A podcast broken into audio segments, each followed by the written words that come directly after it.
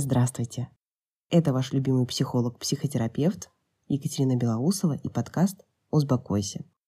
Сегодня я бы хотела поговорить с вами про критику. Ой, ну ты слишком остро реагируешь на критику. Так обычно говорят люди, которые нарушили ваши личные границы, когда вы не спрашивали у них мнения, а они решили его высказать, причем негативное. В каких случаях критика не является нарушением границ? Тогда, когда вы об этом спросили. То есть вы сами сказали, слушай, а как тебе книга? Но важное правило.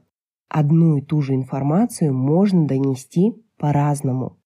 Свое мнение можно высказать по-разному. Можно сказать, что это убожество, и надо это срочно сжечь. А можно сказать, что вы не оценили. Ой, ну ты слишком остро реагируешь на критику. Так обычно говорят люди, которые нарушили ваши личные границы, когда вы не спрашивали у них мнения, а они решили его высказать, причем негативное. Их еще называют диванами критиками, то есть это люди, которые не имеют профильного образования, но высказываются везде. И есть интересная особенность, когда человек невежественен, он считает, что он может э, высказаться абсолютно по любому поводу, потому что, ну, а что тут сложного? Ему кажется, что нет ничего сложного, тут же просто дважды два, потому что он не обладает обширной информацией.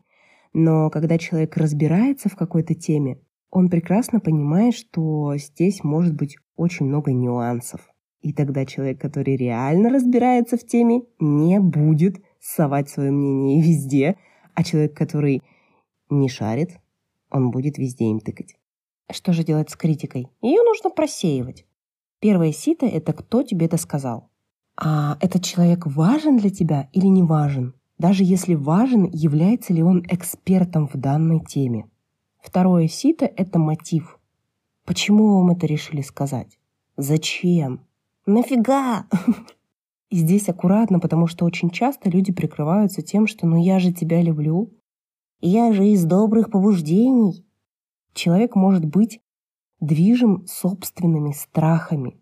Например, у него есть страх популярности, и поэтому он будет говорить «нет-нет-нет, ни в коем случае телек – это зло». Или, допустим, он очень боится денег и скажет тебе «нет, тебе не нужна эта работа, ты что?». А может быть, он боится того, что ты останешься в одиночестве, и поэтому тебе говорят, ну, сбавь свои требования, слишком они завышены к кандидатам. Третье сито – это сито полезности. Можешь ли ты это использовать или не можешь? Ерунду тебе наговорили или нормальная информация? И здесь нужно понимать, что даже та информация, которую вы можете не использовать по назначению напрямую, она все равно может быть полезна. Например, вам сказали, нет, тебе книгу писать нельзя. И вы понимаете, что ну как, как, как это нельзя? Почему? Думаете, а почему мне это сказали? Есть ли у меня внутренняя уверенность. И тут вы понимаете, что это была просто трансляция того, что внутри у вас нет стержня, нет вот это ощущение опоры на себя. То есть вы идете к людям для того, чтобы получить поддержку. Внутри этой поддержки нет. Следовательно, вы понимаете, о, отлично, мне нужно растить уверенность в себе. Мне нужно растить внутреннюю поддержку. Благо мы с вами живем уже в другом мире, и мы можем быть собой. И магия начинается тогда, когда мы сами принимаем и любим себя. Тогда нас начинает принимать другой мир. Тогда нас начинают принимать люди. И здесь интересно, что даже если близкий круг нас не принимает, то мы живем в открытом мире. Мы всегда можем найти людей, которые близки с нами по духу. Что же делать с хейтерами в интернете? Да просто банить их. Вот прям брать и банить. Если вы на этом не делаете свою популярность на хейте против вас. А что же делать с близкими людьми, которые постоянно вмешиваются? Мягко и с любовью говорить о том, что вы не спрашивали, что вы очень цените их мнение, но вам больно слышать неприятные слова в свой адрес. И если вдруг это будет повторяться, если там будут угрозы, если там будут унижения, то вам придется прекратить общение. И здесь очень важно научиться выбирать себя. Когда ты любишь себя, когда ты принимаешь себя, когда ты понимаешь, что для тебя очень важно быть собой, потому что ты самый главный человек в собственной жизни.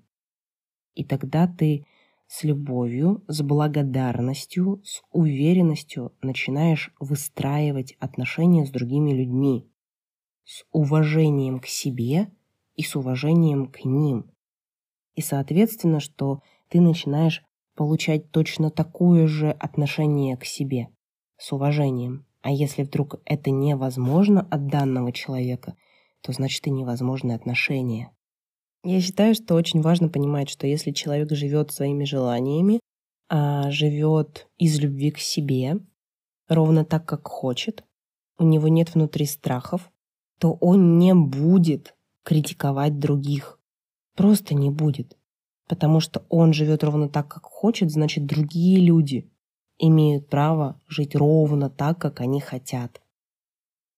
Спасибо большое за внимание. Больше полезной информации можно найти в моем инстаграм Белоусова, нижнее подчеркивание ЕН.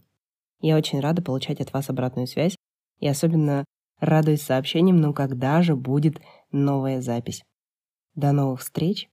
Это была Екатерина Белоусова, ваш любимый психолог, психотерапевт и подкаст «Узбагойся».